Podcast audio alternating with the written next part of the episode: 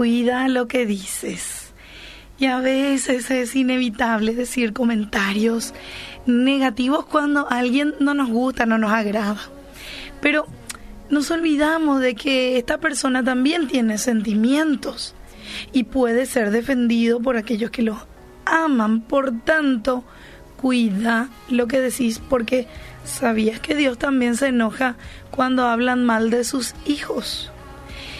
Y vos me decís, pero yo soy hijo de Dios. Y esa persona también.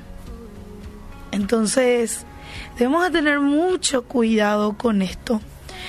Porque tenés que cuidar, cuidar lo que decís porque puede que detrás de él o de ella tenga un defensor muy poderoso. María y Aarón hablaban mal de su hermano Moisés. Y esto se relata en números 12, 1 al 3 porque justamente se había casado con una mujer que no era hebrea, sino etíope.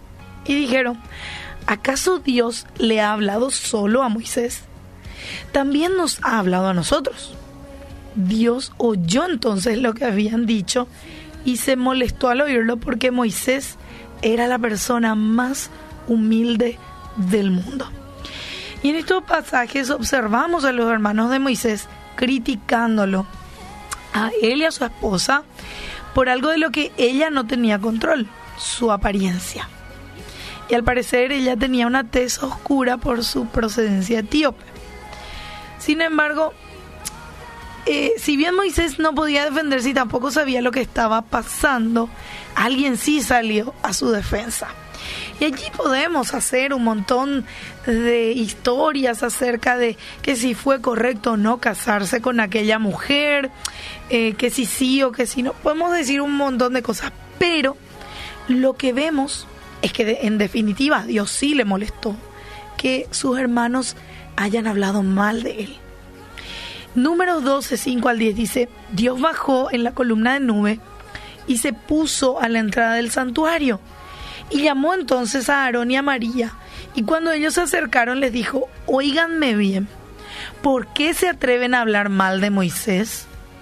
Ustedes saben que cuando yo quiero decirles algo por medio de un profeta, le hablo a este por medio de visiones y de sueños. Pero con Moisés, que es el más fiel de todos mis servidores, hablo cara a cara. A él le digo las cosas claramente y dejó que me vea. Y Dios se alejó de ellos porque estaba muy enojado. Y resulta que cuando la nube se apartó del santuario, a María le dio lepra. La piel se le puso blanca como la nieve. Y esto me da pini.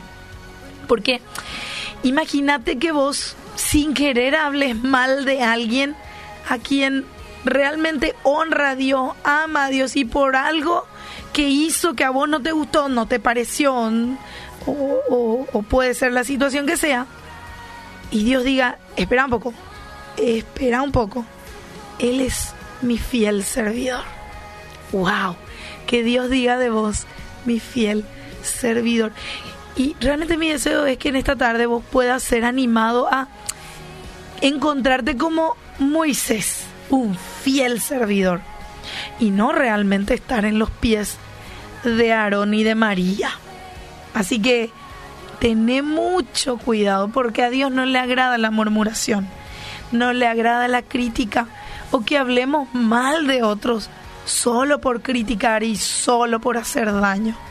Y en especial, y atentos con esto, en especial si son hermanos en la fe. Si tenés algo contra alguien, la Biblia dice que tu deber es conversar de frente con esa persona para solucionar el problema. Así que yo te animo hoy a pedir perdón a Dios si es que cometiste este error y, a cuidar lo que decís, porque en su tiempo, miren, todos nosotros vamos a rendir cuentas por cada palabra.